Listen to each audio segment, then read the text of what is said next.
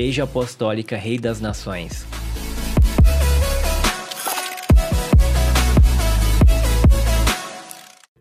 Olá, é com bastante alegria que chegamos mais uma vez até você, através do canal Edificando o Reino, sempre trazendo uma palavra de edificação com assuntos muito importantes concernentes ao Reino de Deus.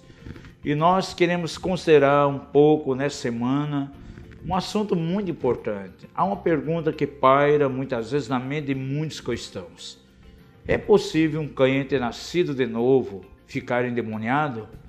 Pode um cristão ter demônios? E nós queremos responder isso à luz da palavra de Deus.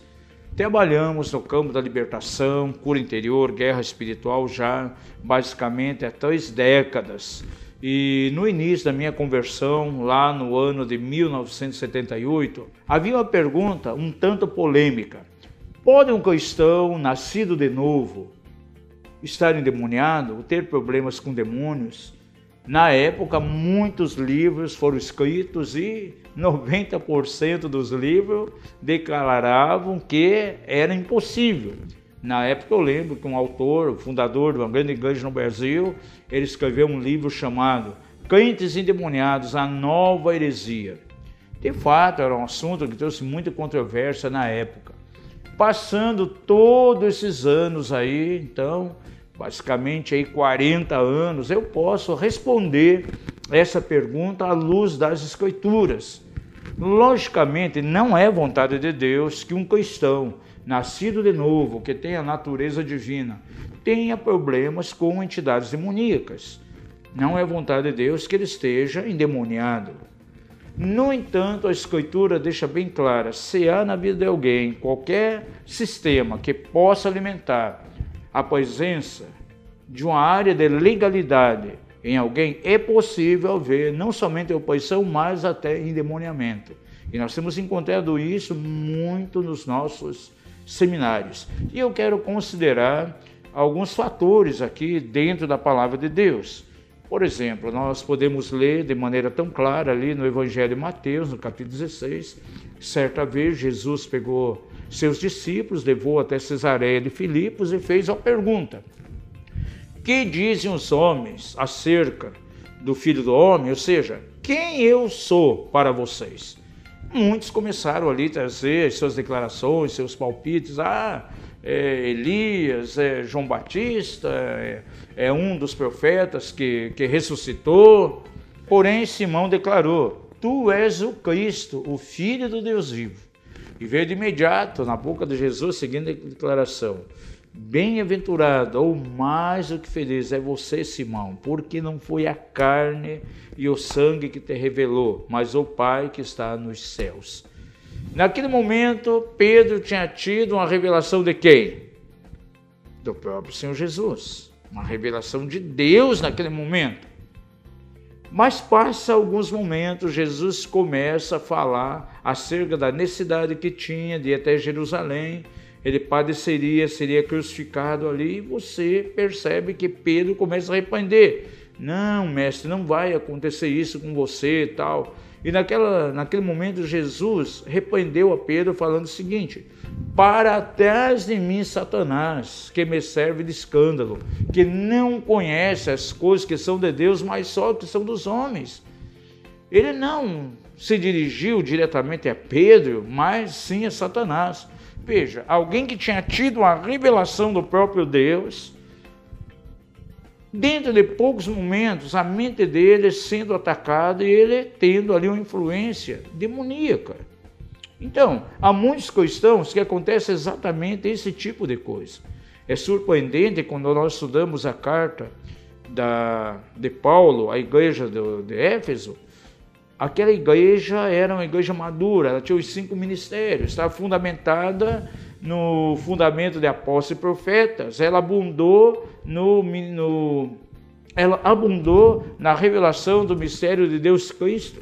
Porém, quando nós chegamos na metade do capítulo 4, nós começamos a ficar surpresos, porque Paulo fala com aqueles irmãos acerca da necessidade que eles tinham de despojar-se do velho homem, se revestindo um novo homem que é criado em novas bases, em verdadeira justiça, em verdadeira santidade. E começa ali naquele capítulo a enumerar uma série de obras conhecidas como obras da carne. Fala da goitaria, aquele que furtava não furte mais, é, tirai dentre vós toda murmuração, toda blasfêmia. E em meio a essas obras da carne, no verso 27, ele fala de uma maneira categórica: não deis lugar ao diabo. Agora, quem ele estava escrevendo aqui? Para pessoas que não conheciam a Deus para a igreja? Para a igreja madura. E ele coloca a possibilidade, então, daqueles irmãos darem lugar ao diabo.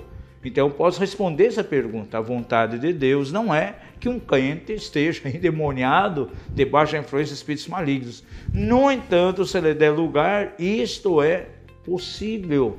E quantas vezes nós temos que orar com cristãos, não somente debaixo da influência maligna, mas até endemoniados. Agora, o que pode levar um cristão a estar debaixo de influência de demônios ou quem sabe até endemoniado?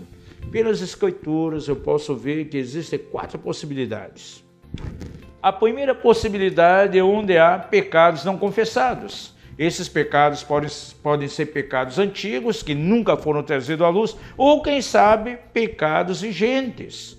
A Bíblia nos mostra de uma maneira tão clara, lá no Salmo 32, Davi, ele faz a seguinte declaração, no versículo 3 desse salmo: Enquanto guardei silêncio, o que significa guardar silêncio?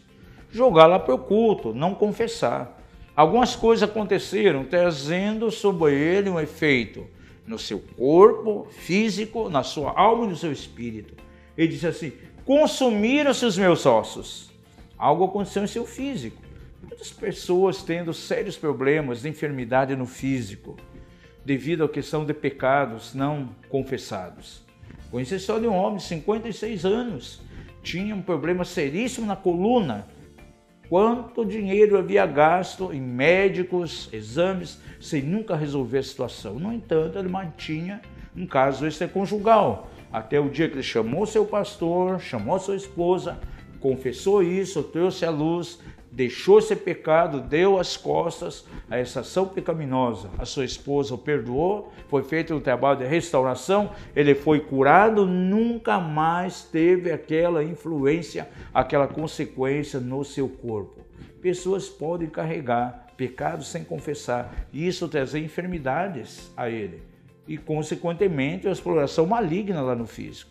Em segundo lugar, Davi diz assim: pelo meu vermido durante o dia todo. Aqui fala de um coração desassossegado, de um coração constantemente instável diante do Senhor, uma alma desajustada. E quantas pessoas estão com a alma desajustada? Problemas de depressão, insônia, porque tem pecados não confessados. Então, o interior dele está uma verdadeira revolução, uma verdadeira bagunça. E quantos desses não conseguem muitas vezes nem dormir à noite por causa da situação. Em terceiro lugar, nós vemos aqui que o espírito dele foi afetado.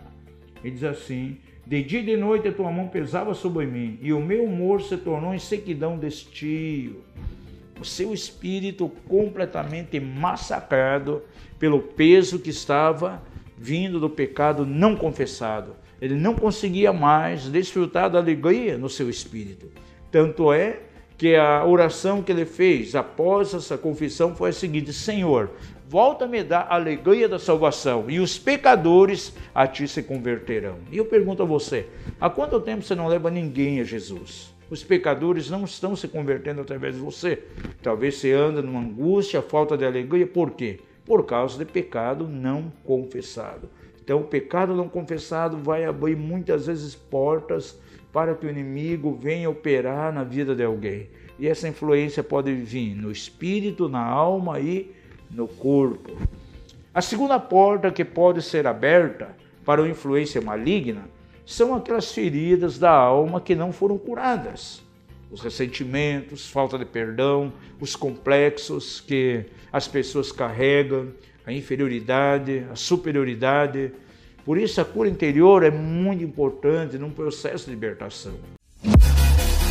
Obrigado por nos ouvir. Para mais informações, acesse o site mapev.com.br.